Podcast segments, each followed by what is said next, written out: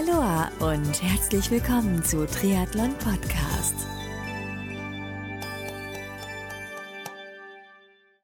Welcome to another episode of Triathlon Podcast. Today in English, as you recognize, we have an international guest today on the podcast. His name is Hans-Petter Mellerud and he's the CEO of Zalaris. Hello, Hans-Petter. Hi, Marco. Really nice being here today.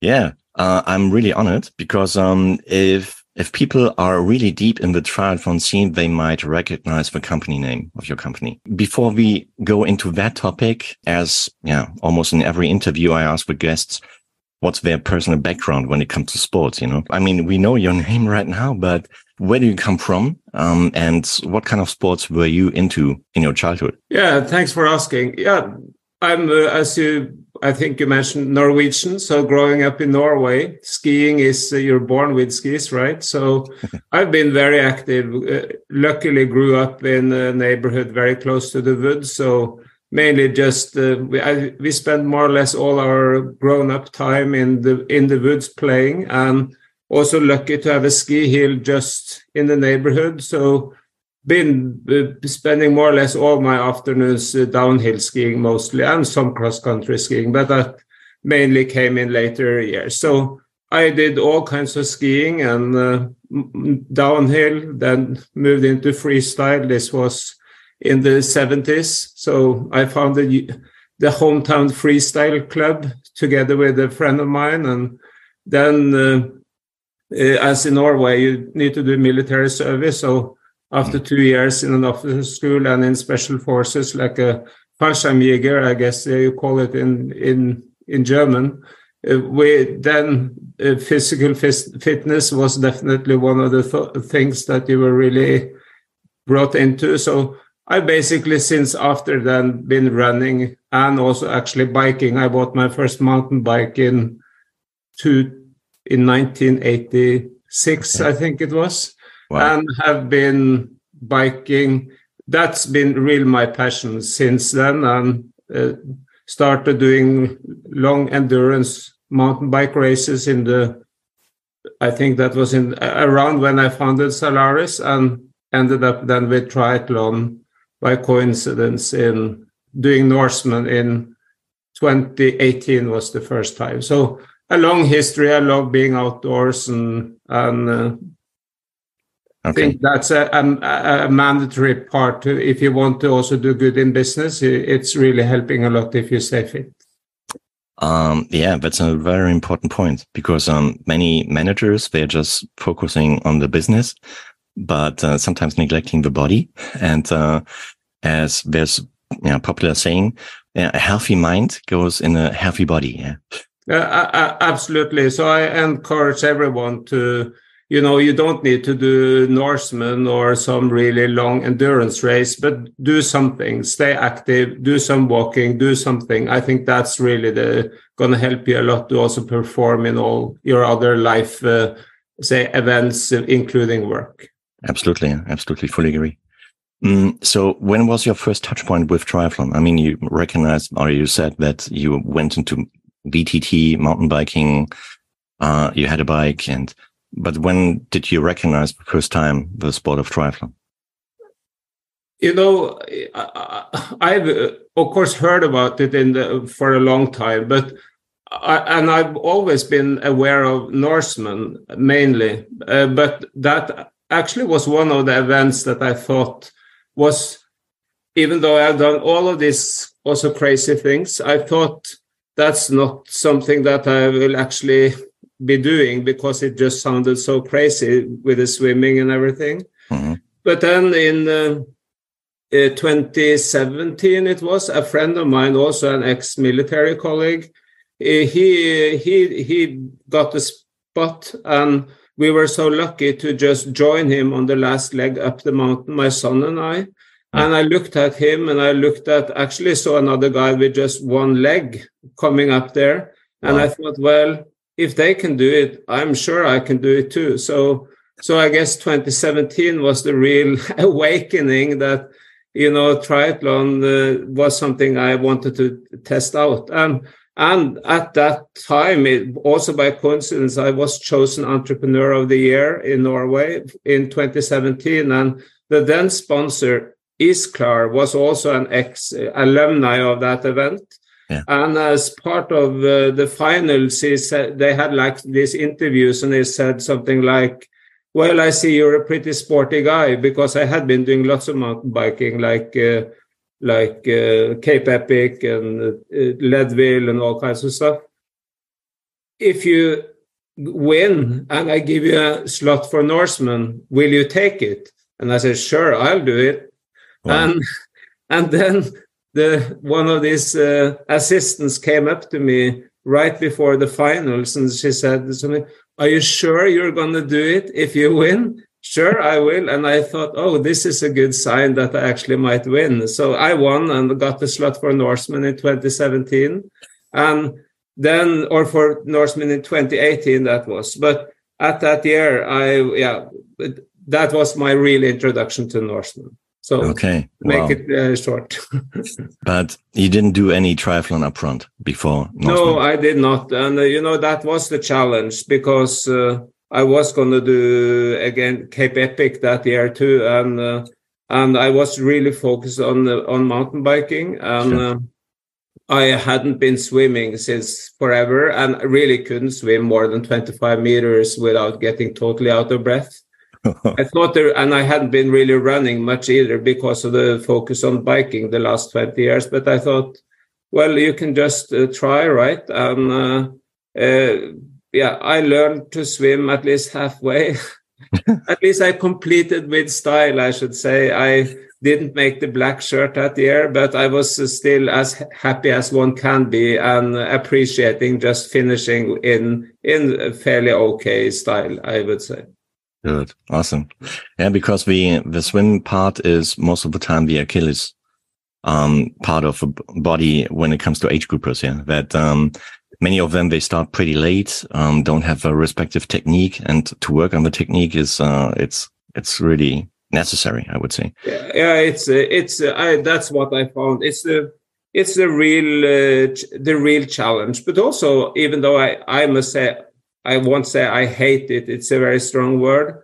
It's the part that I dislike the most. But I think it's still a very also the challenge to actually make it to to be better. That's also one of the fun things with a sport like triathlon that you have all these uh, tech technical parts of it that you can uh, practice on and you feel that you become better. Mm. So now after what is it, the fifth year or so in try, I at least I, start to feel like I'm a little bit of a better swimmer, but it's still a far way to go and I'll never be a good one, I think. But uh, still it's it's it's really tough, but it can be done. I, I'm the living proof of it. Yeah, absolutely.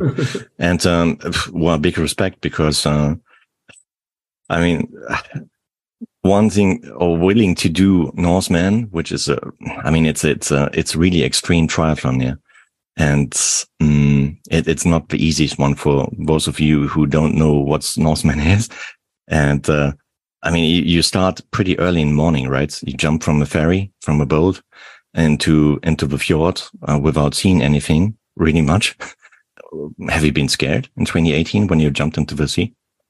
you know, you jump out there five o'clock in the morning from the ferry, and it's uh, it's not dark, but it's uh, semi-dark because the Mhm. sun isn't up yet. Yeah. Uh, I'm not saying I'm scared, but it's definitely one of the most unpleasant parts that I know about, and uh, it's myself too. I consider myself a fairly robust and Mhm. guy that dare to do most uh, crazy things but to, jump out there in that cold water uh, also i've been there a couple of times with very strong winds and waves as well.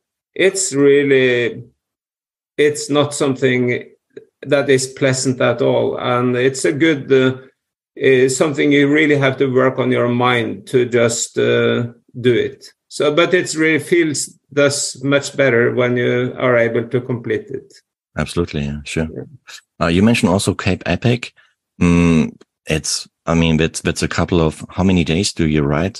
Uh, eight, it's eight days, uh, about uh, what is it, 650k or so in uh, South Africa. Right. Yeah.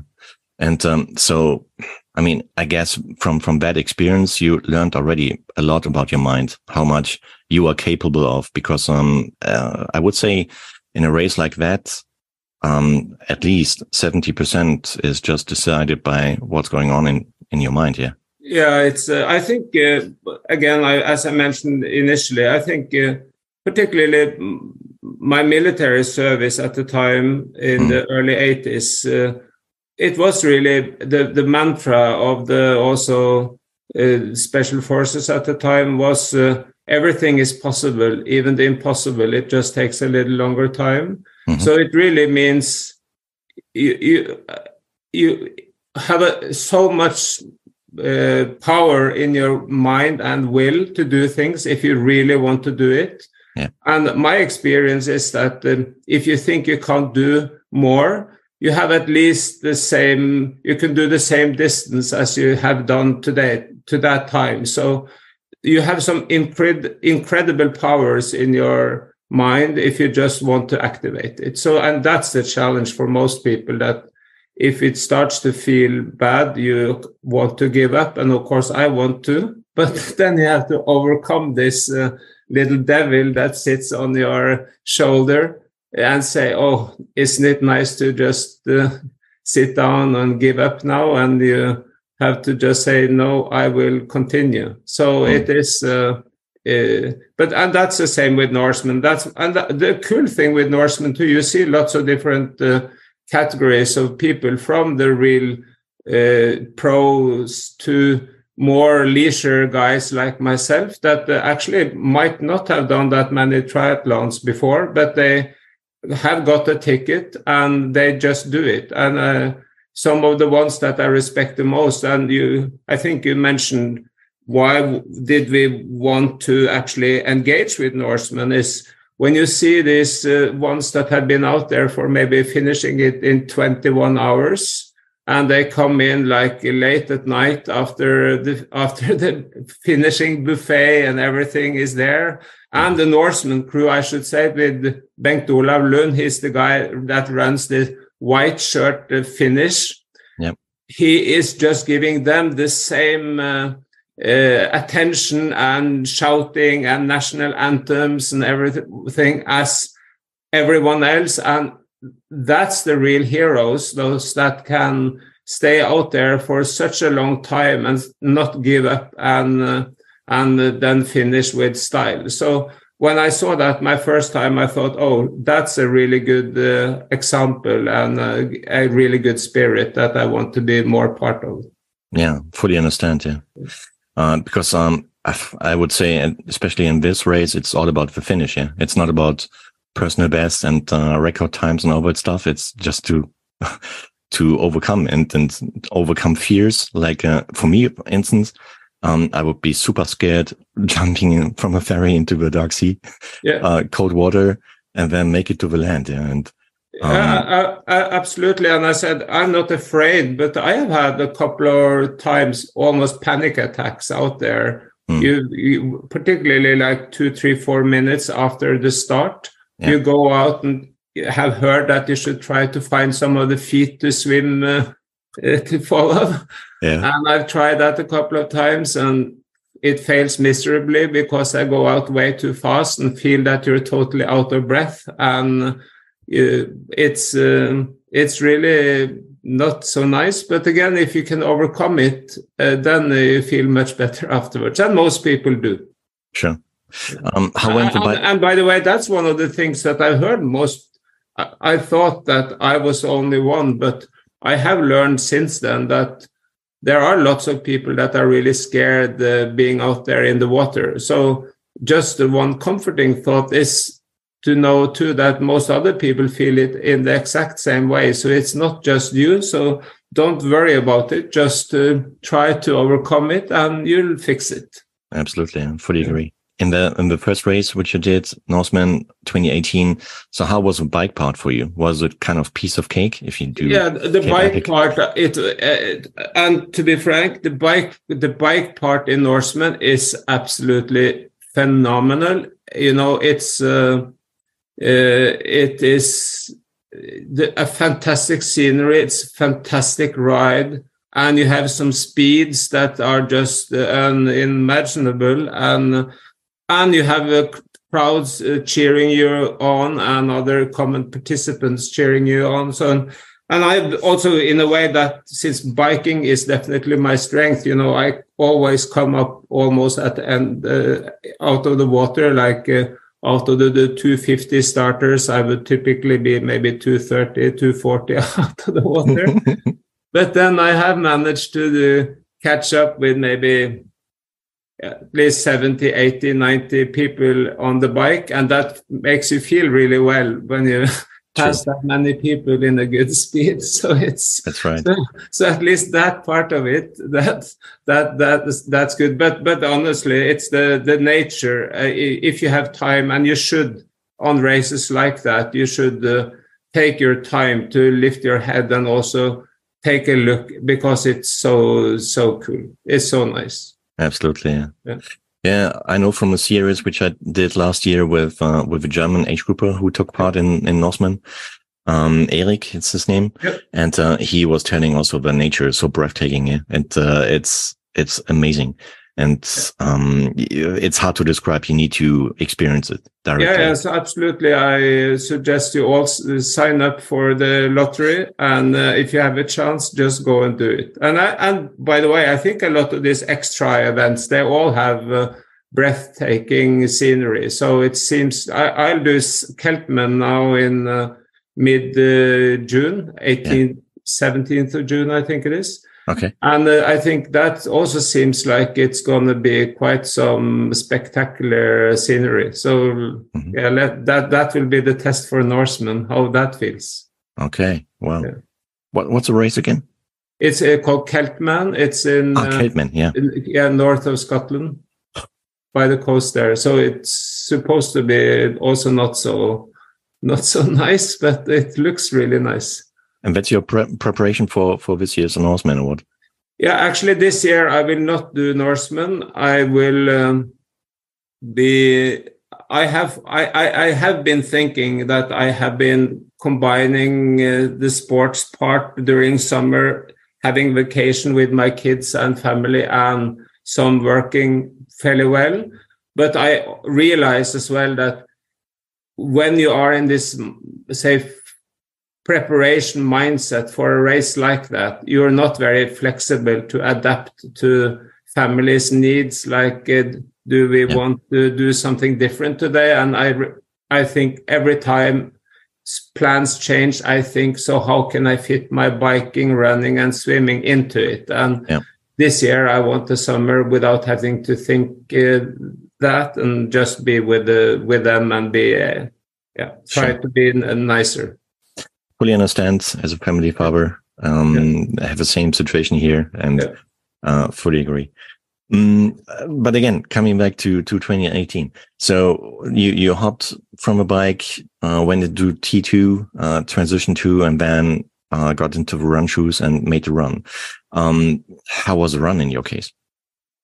horrible. I think uh, running is uh, the worst thing. It's the pain from the first uh, footstep. It just yeah. feels, uh, still today, it's a little bit better now, but at the time it was absolutely horrible. Mm. So I, so my goal was just to run, uh, just run the whole uh, until you hit Zombie Hill. That's like 25k. Yeah. So I thought about it as a 25k run uh, which I had, of course, done sometimes, and um, then uh, I'm not stopping. So 25k, and not uh, starting to walk.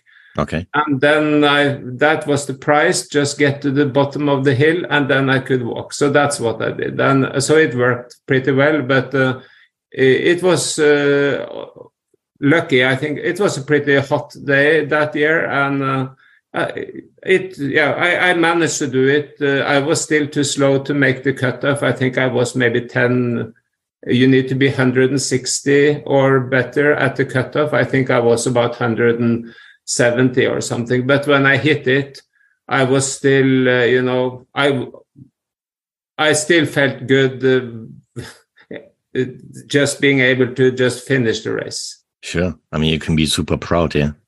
Yeah, absolutely. Absolutely.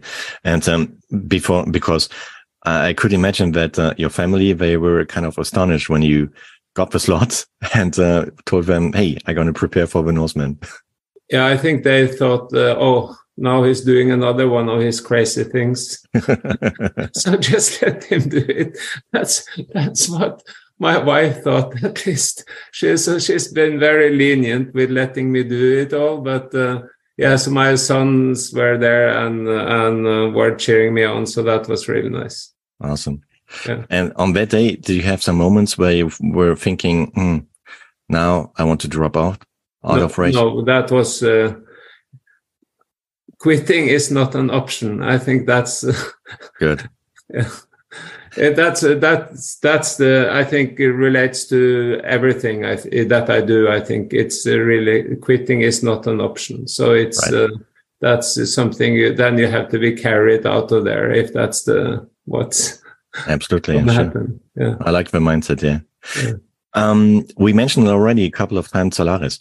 Um, just out of curiosity, what is what is Zalaris doing? What's what's what's your business? Yeah, so we in Zalaris we deliver IT solutions and services uh, mm-hmm. to do uh, support large companies with payroll and HR uh, across okay. borders. So mm-hmm. Uh, basically, if you see some large uh, large companies, they we can deliver multi-country or global payroll solutions to them uh, that cover the whole world, and likewise uh, solutions covering all human capital management, like recruiting, goals and performance, uh, employee data maintenance, travel uh, expense processing, time and attendance, and so on. Basically, all the IT solutions and services that you need to run a business. Mm-hmm. That's what we deliver to large customers. Okay, well, and you are the CEO and founder of a company, right? Yes. When when did you came up with the idea to to found Zalaris? Well, actually, I I worked for a while in uh, Heidelberg in uh, in the mid '90s, where I did something similar for uh, on a more local level in in Germany. But then I moved on to Accenture, or at the time Andersen Consulting, also doing much of what we called outsourcing at the time. And yeah. uh, in 2000, I actually were uh, responsible for a project where there was a big need to deliver payroll for a company doing uh, business across many countries. Mm. And I thought, uh, well, as uh, this was in the midst of the dot com bubble or dot com age in 2000, I sure. thought that was a good opportunity to start uh, my own company.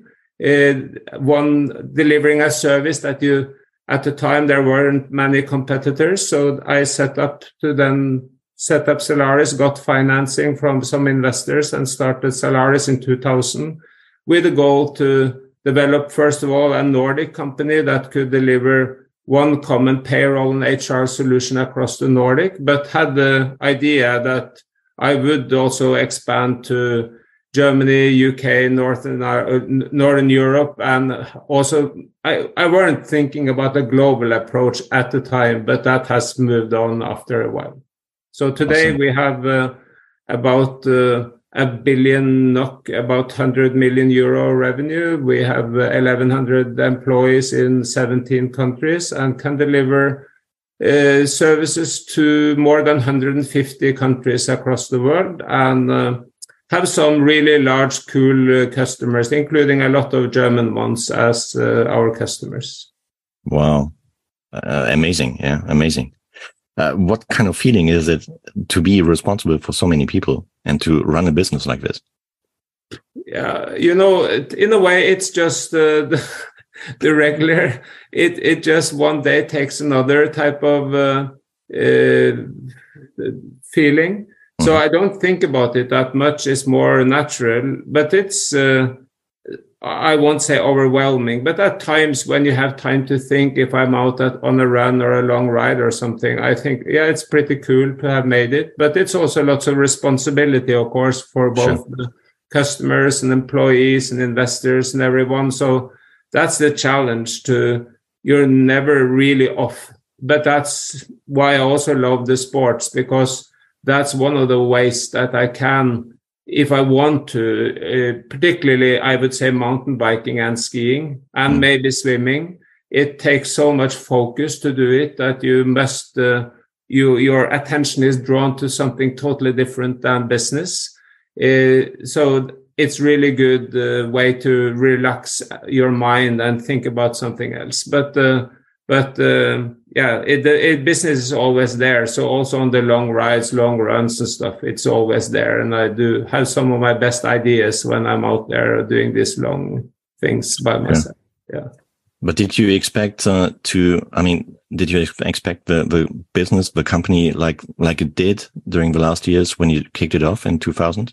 Uh, to be honest, I thought it was I was going to make it a little faster. So I, you know, if bigger uh, and and quicker but so it's just uh, and i think that's also another reflection with everything. You know it things takes often it takes more time than uh, what you think it's going to take.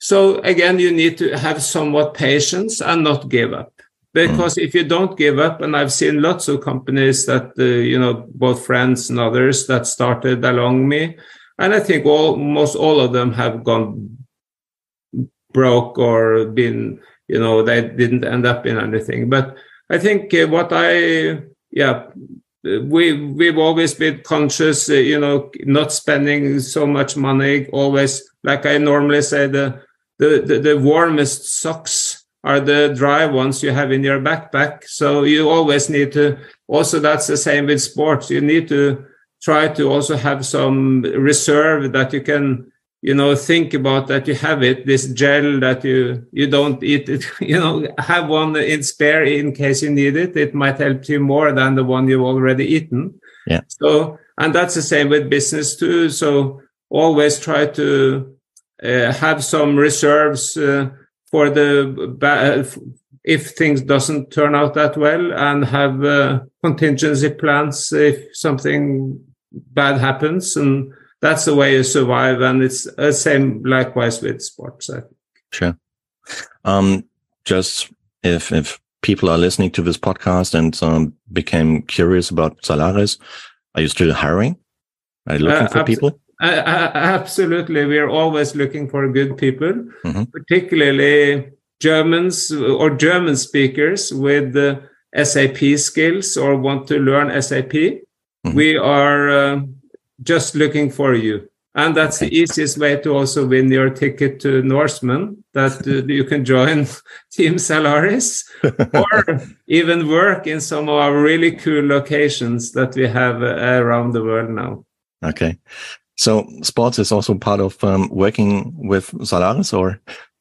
Yeah, well, I, I we are, I think we haven't used the, the potential to the max, but we're I'm definitely trying to lead by example, motivating others to do it. So uh, sure, we're very I think supportive of it. Uh, if you want to do it, you get the free kits if you show up with a picture that you actually use it. But we don't like to just produce stuff for people that don't use it, that's not good for the environment. But for people that want to use it, they get it for free. And we, of course, support whatever we can. Uh, uh, also, of course, outside Norseman, like with uh, more local initiatives, is uh, if some of our, uh, you know, we have lots of engaged employees that are working hard on the local level with it, that being football clubs or uh, handball or uh, running or basketball, you know, all kinds of stuff. And I think that's the key at the end of the day that you do something that you like.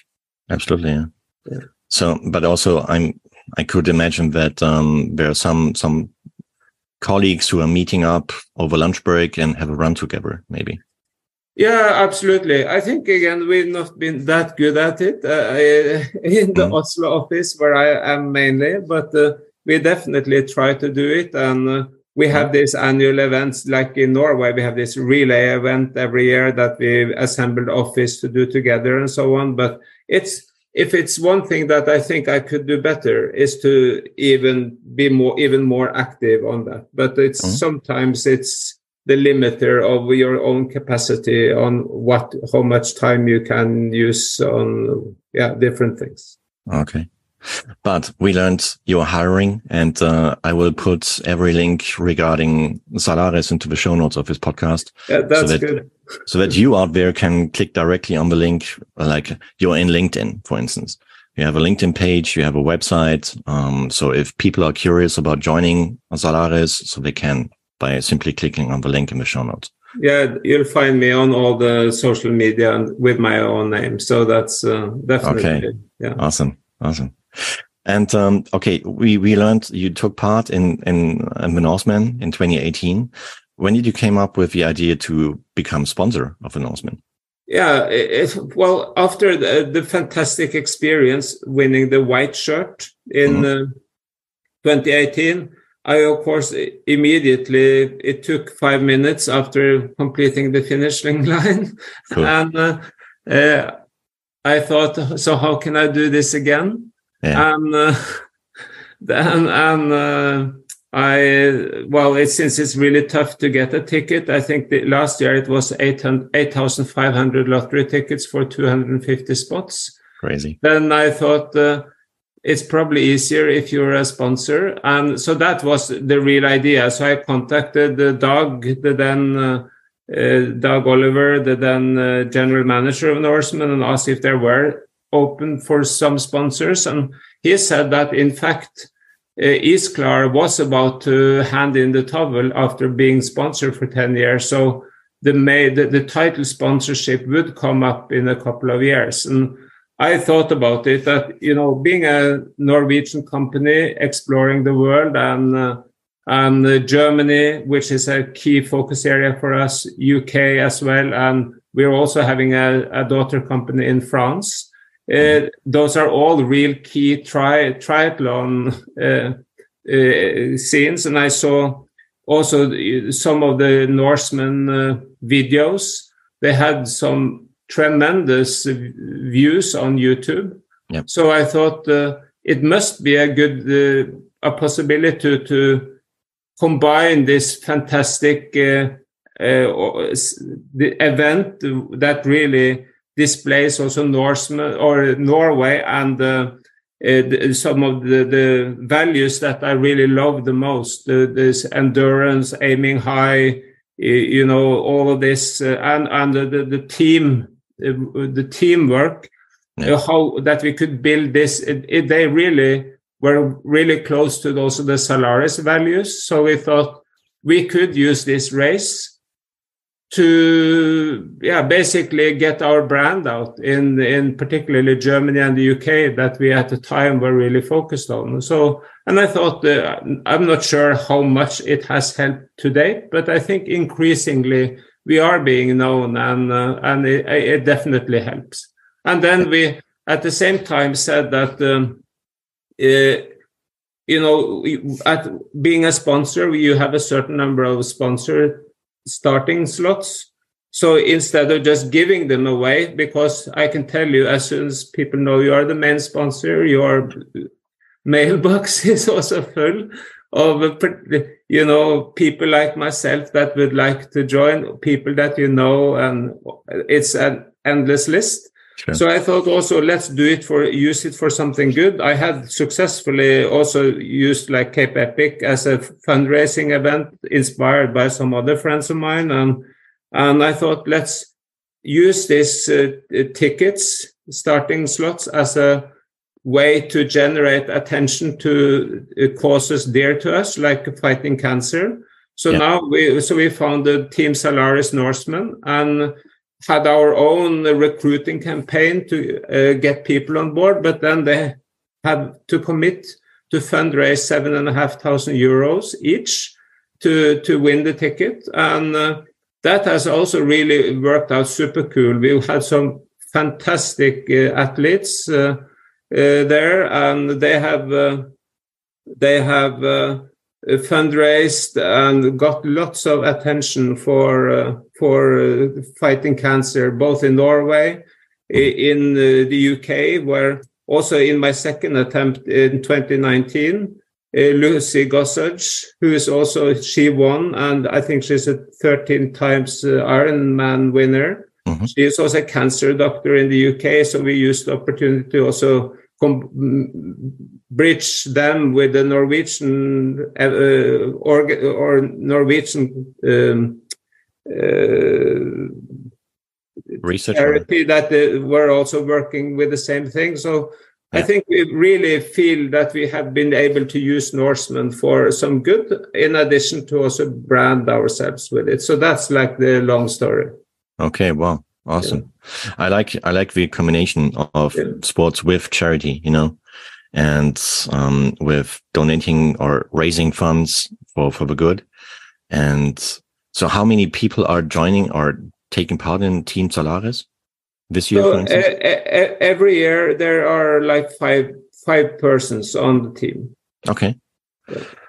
And we need to. And, and this year again, I think uh, we have uh, yeah. So we have a mixed team from with. Uh, some UK people from the UK. We have people from uh, from uh, uh, Norway, of course, Denmark, uh, from Poland, and because still we're in somewhat in this COVID aftermath. Yeah. Uh, that some people that were not able to race uh, during COVID, they have been able. Norseman was very helpful, letting them move their slots up for this year. So okay. then, uh, so I think this year we're six, seven people on the team. Okay, but these um, people in the within the team Zalaris, they are not only Zalaris employees. They are they also yeah people like me, for instance, yeah. uh, who applied for this this slot, right? Exactly. So in fact, uh, none of the participants this year will be Zalaris employees. They're all external employees. Okay. So, all right. I mean, 2023 slots of the team is full already, but when does it start to, when is it good, a, a, good point to to apply for the team 24 maybe. Yeah so we'll actually start that pretty soon after norseman this year to give people more time. I think prior years we typically done it after the lottery in november and yeah. announcing the team in in um, january. Okay. but uh, then to give people even better time to prepare we will aim to do it a little bit earlier. Sure. And where can people apply for do you have a uh, special website for that, or?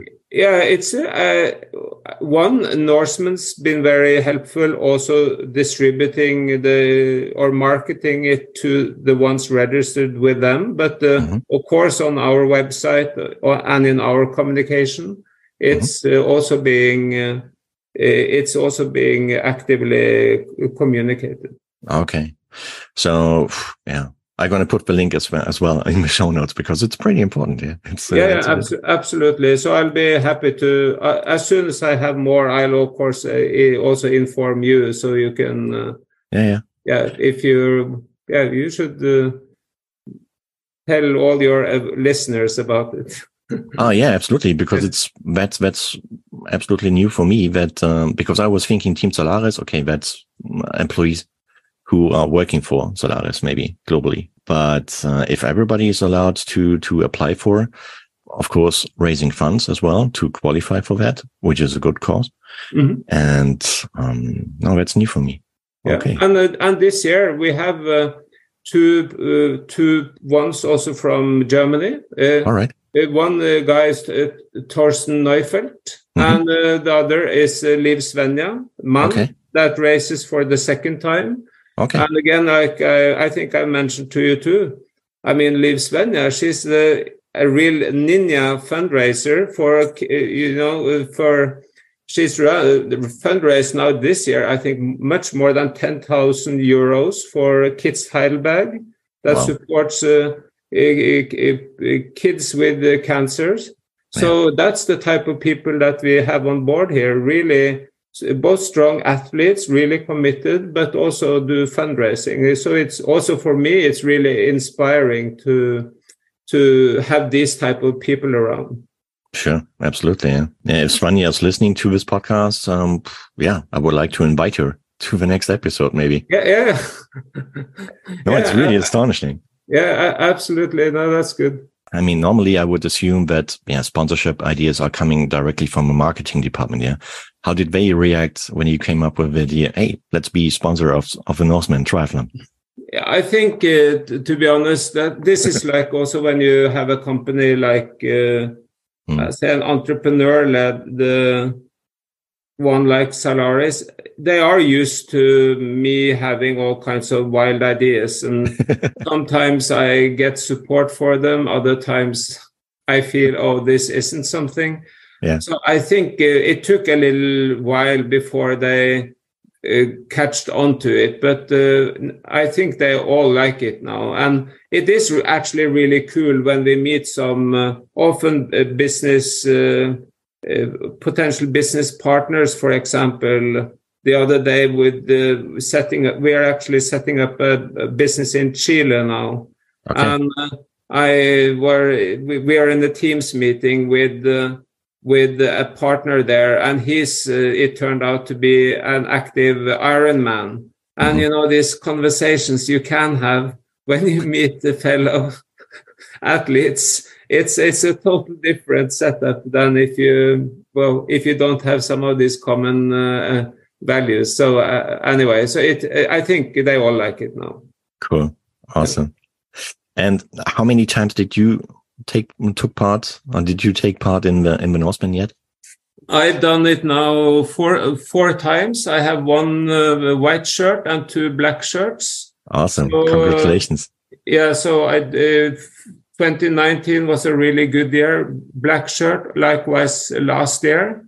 Okay. But 21 was. Uh, I think I tried to set the, the record in the slowest swim. So then it was uh, uh, 10, 12 meters uh, per second headwinds and like one meter waves uh, when we jumped off the ferry. Okay. And I and I used the two hours and 21 minutes on the swim. I think I've never swallowed that much water in my life. And I felt horrible and they had a cutoff time of 215 ah. and uh, it didn't help being the ceo of the sponsor sure. because then you were out of the race so uh, to be honest that was probably the biggest down of my whole career life whatever it's the first time ever i think that i've been picked out of something because of i didn't manage it mm. Uh, but uh, yeah, I just uh, kind of laugh about it now. But it was not a good thing. But but I learned from it and came back stronger the year after. Absolutely, yeah. I think there's so much in sport which you can also transfer in business life. Yeah, I mean the experience of what you make. Yeah, uh, absolutely. So it is, uh, but it's the same thing. You know, if you can't just uh, uh, if you fail and you will eventually fail with something it's don't let it uh, drown you literally you know it's try to try to convert this negative uh, negative events into something positive because you can always find something positive some key learnings from it that you come so what doesn't kill you makes you stronger at the end of the day. So uh, you can uh, but it's easy to say of course and uh, but i think uh, yeah we it's it's an opportunity to learn. You should look at it. I, at least i did. Yeah, yeah sure. And as you mentioned before in your first experience 2018 where you were, were describing the the run section like uh, having a little devil on your shoulder who's telling you hey quit and uh, why why the heck are you doing this and and uh, if you overcome these kind of situations, you come so strong out of it. Yeah. Uh, and... uh, absolutely, and I think we all uh, we all have these ones in our day-to-day lives. So I think it's just to try to overcome it, and it's ever Yeah. A small win is a win, and then move forward. Yeah, right. So this year you're going to be there at the Norseman in order to uh, spectate or to, to watch it. Absolutely, because uh, again, the, the, atmosphere surrounding such a race is also absolutely phenom- phenomenal. And I didn't mention that why sponsoring Norseman earlier, but that's also one of the things that I loved truly and still do with Norseman. And I think triathlon in general, it's a very sharing sport. Everyone almost shares their experiences unsolicited. People tell you, they invite you to uh, to, to, tell you about the course, where to, where your support should be, mm. what to do, what your nutrition should be, what equipment you should use. It's not like people try to have secrets. And I think I love this because this is again, if we can uh, get this both in personal lives as well as in business, that's how you grow. And I think no sport has uh, is this like triathlon. Another aspect actually of triathlon that I think tri is extremely poor at promoting is is probably the most uh, gender uh, inclusive sport because uh, here women and men they do the same distances they often start at the same time there is no difference and you have to see some also some winners some women that are competing close to the top of the men athletes. So, so I think triathlon is a it, there. As far as I know, there is no other sport that is so uh, gender equality as a tribe, but but one isn't good at actually promoting that aspect of it.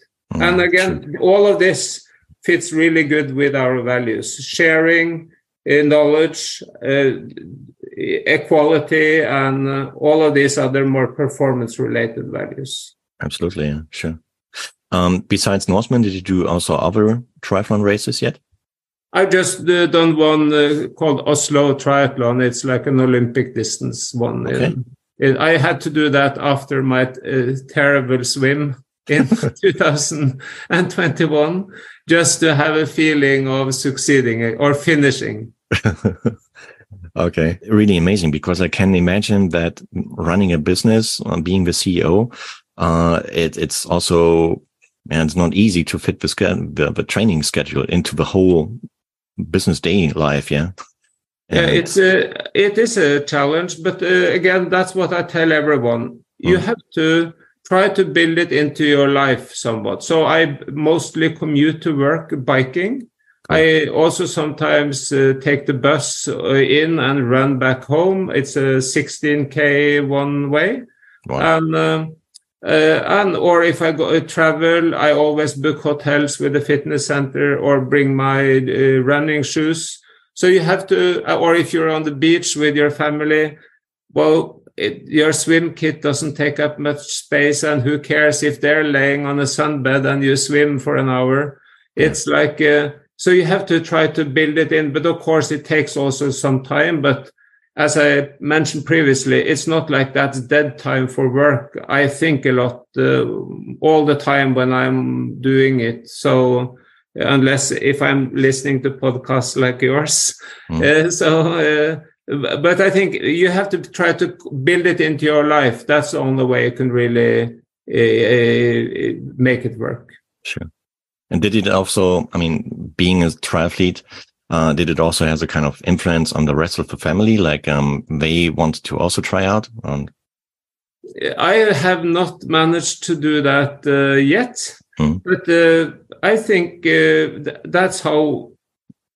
Maybe over time, when my I have a 19 and a 15 year old son, mm. they're both very sporty, playing uh, soccer or my oldest is now testing out for the military this summer. Mm-hmm. So I think at least they know what uh, what sports, uh, what what performance should look like, and I'm sure that when they're also uh, older, that they will, uh, you know, uh, probably go down the same route, at least being active, and, and that is at the end of the day the most important part. Everyone needs to find their own way and uh, but staying active is definitely good for your own both physical and mental health.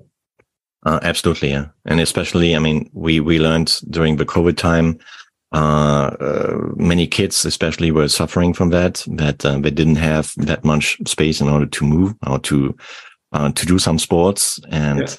so now it's, it's really important time uh, for the kids to go out again, and um, rather than spending time in front of a console or playing games online or something, um, being out, it's it's so rewarding. Yeah, it's yeah. it's, it's completely different uh, absolutely, and it's easier said than done. So I think that's where we parents also need to uh, yeah. motivate and uh, you know cheer them on when they when they do something. And like I also tell my kids, you know, I do not care if they score goals. Of course, I'm happy if they score a goal on the football field.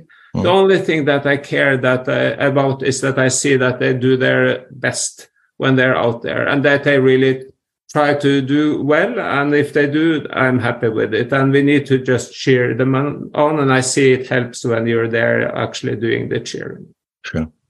Um, one last question regarding Zalaris, because uh, I mean, we we learned that you were hiring.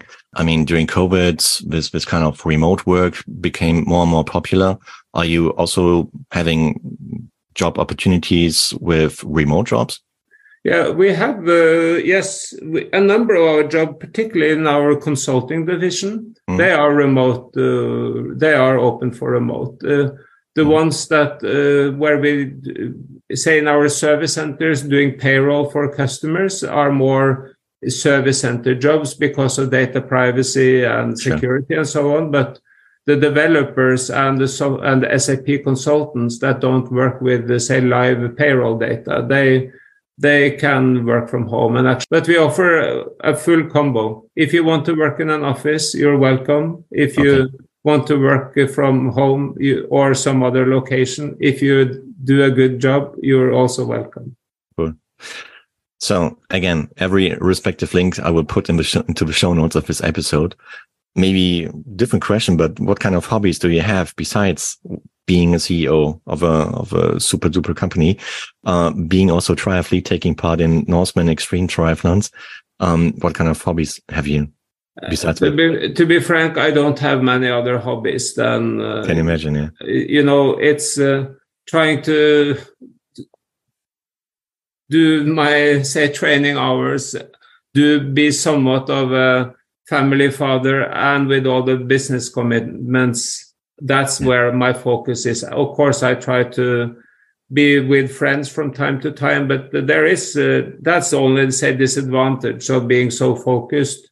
Mm. It, I think friends and the volume of time with friends is probably the where you have to cut something, mm. and uh, and uh, but uh, thus it's not that much time for other hobbies. So but I think it's really nice to to do work on my bikes, and you know that's the that's the hobby. And I have a house, uh, and it's a lot to do. So, oh yeah, sure. that, that's that's quite sufficient. Absolutely. Yeah. Hans-Petter, wow! Thank you very much for taking the time today and uh, that we were able to learn a lot about Zalaris, about the sponsorship of Zalaris from uh, of a Norseman Xtreme Triathlon, learning about your own triathlon Norseman experiences. And uh, thank you very much for that.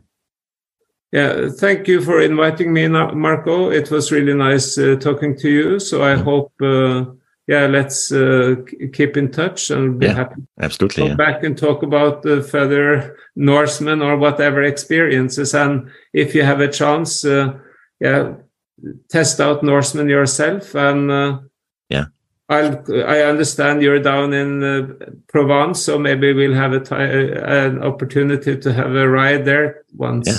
Maybe, yeah. yeah. Uh, I mean, Provence is a good, uh, good, yeah, terrain. I would say to to prepare for the Norseman bike split at least. Exactly. And uh, okay, the run part would be also pretty good here because here nothing is flat like a pancake. Yeah, it goes up exactly. and down, and um, so that would be kind of a good. So, so there are no excuses. You can even find cold water there. I'm sure if you go high enough. Absolutely. All right. Let me think about Hans-Petter, hey, thank you very much again. Have a nice rest of the business day today. Thank and, you. Um, as I said, let's keep in touch and um, good luck for for Norseman participates this year for Team Zalaris this year. Yeah, also big respect to the Norseman crew who are organizing the race since a couple of years already. It's it's uh, I would say it's a monument within the triathlon scene, and uh, big respect to the organization crew. Thank you. Come and join us. We'll Yes. do our utmost to support you. So I would try. you. I would try that and uh, keep you updated on that. All right. Hey, take care. Okay. Ciao. Bye. Ciao, ciao.